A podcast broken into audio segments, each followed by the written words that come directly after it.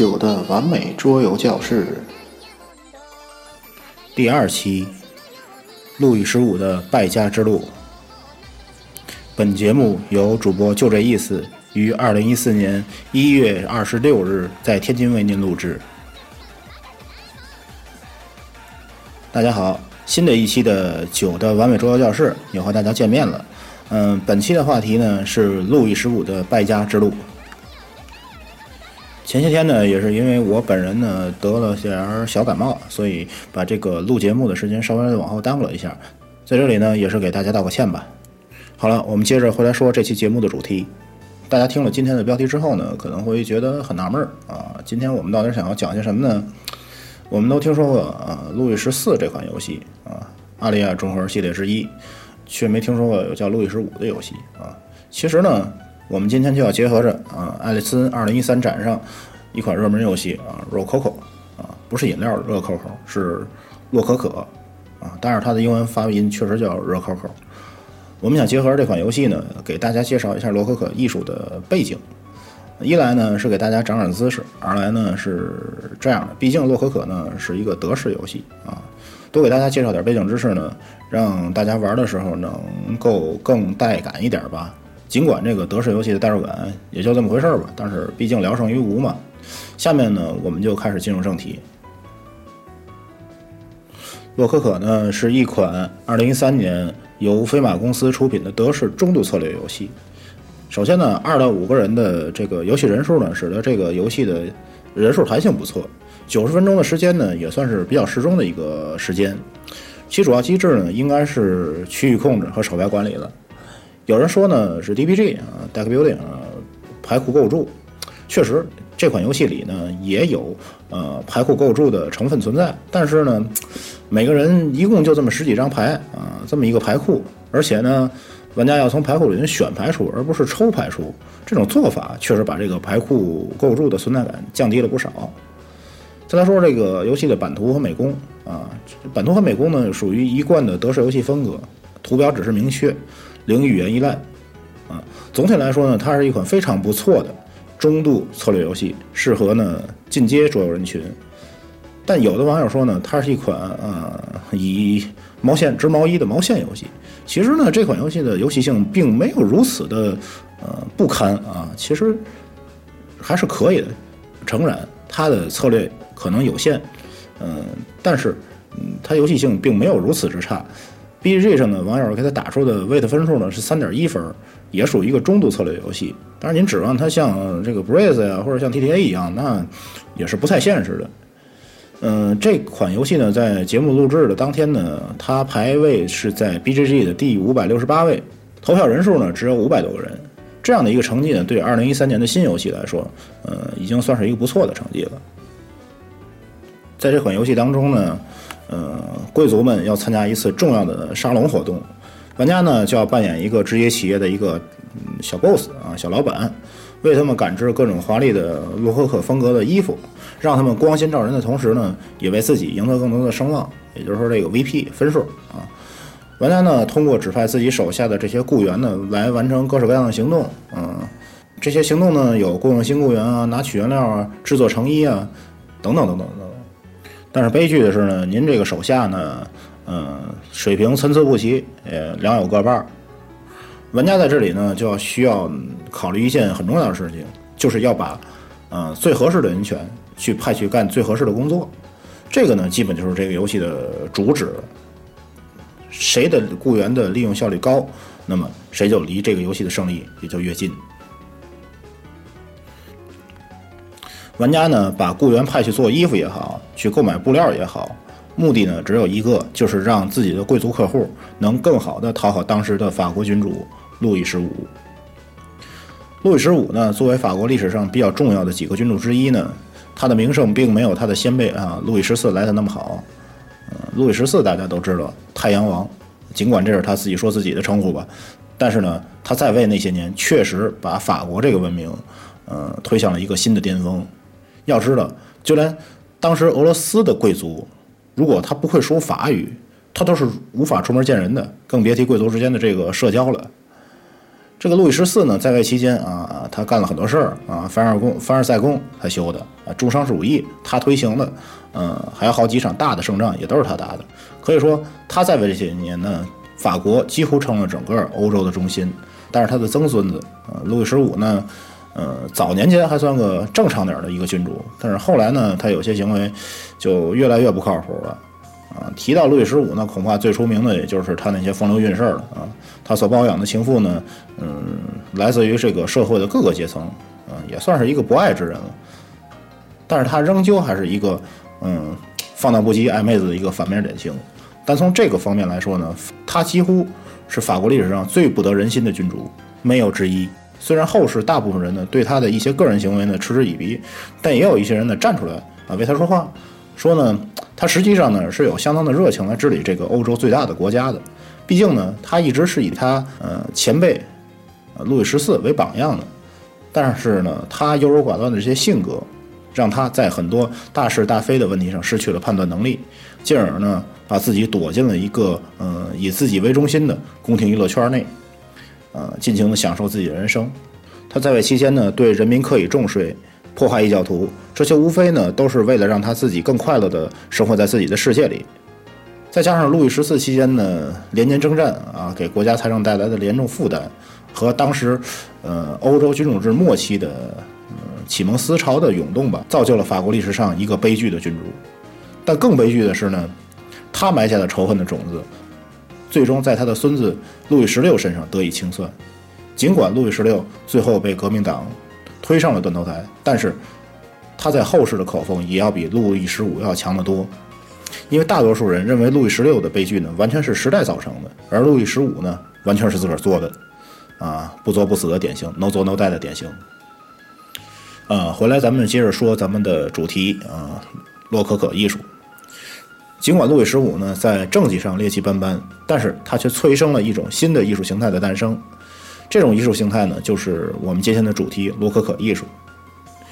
路易十五在位期间呢，把路易十四在位时已经崭露头角的啊法国宫廷内部的这种嗯奢华糜烂的宫廷风气发展到了一个新的高度。路易十五呢，呃，并不像他的曾祖父路易十四一样，把自己一味的藏身在这个凡尔赛宫内。他的做法呢，是把自己的活动范围扩大到了更广泛的领域里头去。但是法王的这种。呃，是行动风向的这种转变呢，就带来了一种新的艺术风气。这种艺术风气呢，就是对传统路易十四时代啊那种繁文缛节、对称严肃的巴洛克艺术形式的一种挑战。大家可以在脑里构想一下传统巴洛克风格的服装是什么样子的。嗯，大多数呢，他们华丽有些矜持，但是有些古板。尽管新兴的洛可可艺术呢，在我们现代人眼里看来呢，也有些繁琐，但是在当时来讲，这种艺术形态仍旧透露着一丝灵动和有些轻浮。而这种艺术表象，正好呈现了当时法国上层社会以奢靡享乐为重的整体风气。一开始呢，这种纤细而轻快的洛可可艺术呢，迅速在法国宫廷内部蔓延开来。那么宫廷的下一步呢，就是整个法国的上流社会。最后，这种轻快的艺术形态呢，影响了整个欧洲，将原来古板的巴洛克风格完全取代，成为了一种后巴洛克艺术。洛可可本身呢，是由两个法文单词合并而来，其中一个单词呢，就是嗯贝壳装饰品的意思。所以呢，当时最具代表性的洛可可艺术表现形式呢，基本就体现在了室内装饰上，以贝壳形、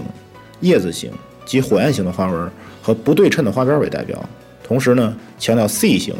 漩涡状的花纹和 S 状的花纹，嗯的装饰作用。而具体到我们游戏里所说的这个服装来看呢，洛可可服装呢也具有上述的特征。同时呢，在服装的装饰上呢，大量采用自然的花卉为装饰主题，尤其以呢，呃，蔷薇和兰花为主，再加上当时受了一些中国风的影响，导致我们看上去的。有些洛可可风格的服装呢，有一丝东方的神韵藏于其中。在洛可可艺术风格之前的巴洛克艺术风格呢，基本是以呃男性为中心的艺术形态。但到了洛可可艺术时期呢，因为路易十五的一些行为啊，把整个法国乃至欧洲上游社会的风气全部带向了另外一个方向，就是以奢靡享乐为重的这种沙龙活动。而在这些沙龙中呢，女性就成为这些沙龙的中心，他们呢成为了男性观赏与追逐的艺术品和宠物。在这期间呢，我们就要提到一个人，而这个人呢，就是当时洛可可艺术风格的倡导者蓬帕杜尔夫人。她呢，不仅参与当时法国的呃军事外交事务，还以文化保护人的身份呢，左右着当时的呃艺术风格。后来呢，这个蓬帕杜尔夫人呢，毫无例外的成为了路易十五的情妇，被封为了侯爵夫人。一开始呢，我认为封面那个人呢，就是这个蓬帕杜尔夫人。但后来对照了规则书看了一眼，好像并不是那么回事儿。因为洛可可这款游戏的骑士玩家标记呢叫做 Queen's Favor，也就是王后的偏好吧。用现在的话讲，就是王后给你点的赞啊。但实际上，路易十五的王后玛丽雷杰斯卡跟洛可可的关系其实并不是太大。她本人呢，因为嗯相关资料并不是太多，所以不好确定呢她对时装的喜好。倒是路易十六的王后啊，这个她叫玛丽安托瓦内特，对服装设计有着特殊的偏好。她呢还特意雇佣了一位叫做呃罗斯佩尔坦的女士呢，作为自己的流行大臣啊。后来呢，这位罗斯佩尔坦小姐呢，也被后世认为是女装设计师的啊祖师奶奶。咱说到这儿呢，就不管这个皇后是谁了，反正这个游戏基本就是让你的作坊啊尽力的讨好上层社会就是了。咱们接着来说这个洛可可风格的服装吧。在面料上呢，洛可可风格的服装呢，基本都是采用绸缎啊，也就是游戏里的那四色布匹，还有各种针织的纱，呃，各种针织的纱布吧，也就是游戏里那个灰色的 token。还有一种装饰品呢，就是白色蕾丝，也就是游戏里那个白色的 token。主要是这三种材质。嗯，咱在前面也说了，巴洛克呢基本是男人的风格，而到了洛可可时期呢，基本就是女人的世界。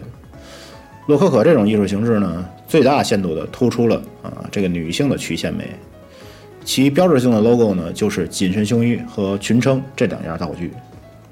从游戏中来看呢，裙撑这东西呢，几乎在游戏里每个啊女装的 tile 上都能看得出来啊，膨大的裙子，我们一看，我们一眼就能看得出来。再稍微仔细观察一下呢，我们也从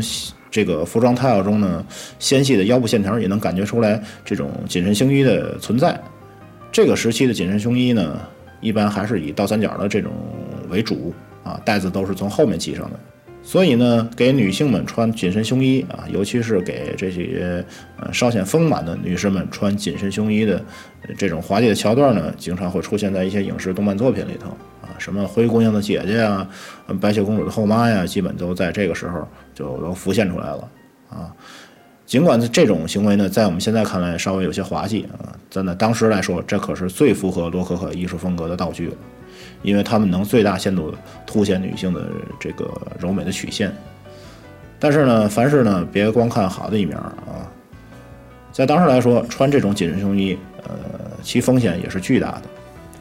有的女性呢，就因为穿这种紧身胸衣呢，把肋骨活生生的扎进了这个肺里头，把这个喜剧呢，生生的变成了一一出惨剧。说完这个紧身胸衣呢，我们再来说说这个洛可可服装的另一个神器啊，也就是这个裙撑。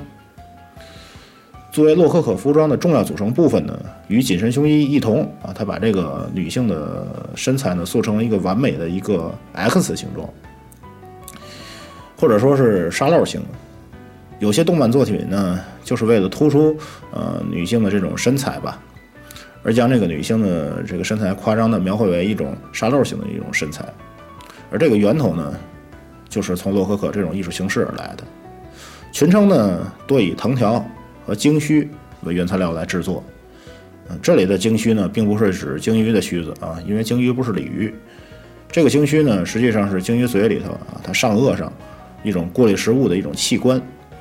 所以说呢，它的成分不是骨头，而是角质蛋白，导致了它这种材质，它这种东西呢，具有相当的柔韧性，用在裙撑上呢，也算是物尽其用了。随着洛可可艺术在路易十五时期的盛行呢，这个裙撑呢，也是越做越大，越做越华丽啊。随着纺织技术的进步呢，裙撑上的层次也变得更加分明起来啊，什么蕾丝合边啊，还有这种皱边的这种装饰的广泛应用呢，再辅以这个蝴蝶结和缎带啊这些东西，让整个这个服装的层次感较之之前啊巴洛克时期有了一个质的飞跃。我们再看看封面这个妇人啊，缎带、蝴蝶结、蕾丝边儿这三样东西一样不少。当然，细心的听众也会发现另外一件事情，就是当时呢，这些女性在穿上这样一身啊华丽的洛可可服装之后呢，还有一件重要的洛可可风格道具是不可或缺的。这个道具呢，就是封面啊夫人手里拿的那种华丽的折扇。这种折扇呢，有金属的，有木质的，有羽毛镶边的啊，也有那种镂空的。不管是怎么样的折扇，但它都透露着一丝华贵之气。这种折扇呢，并非只是表面上，嗯，看上去那种装饰性的作用，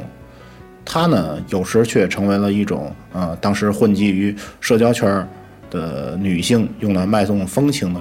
一种关键道具。关于洛可可的内容呢，我就先介绍到这里。其实，洛可可这种艺术呢，在18世纪初开始兴起。一八三零年左右呢，开始衰落。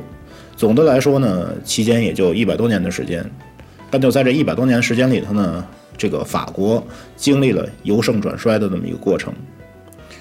这种由盛到衰的过程呢，也为呃这个日后法国大革命呃埋下了伏笔。但即便是这样，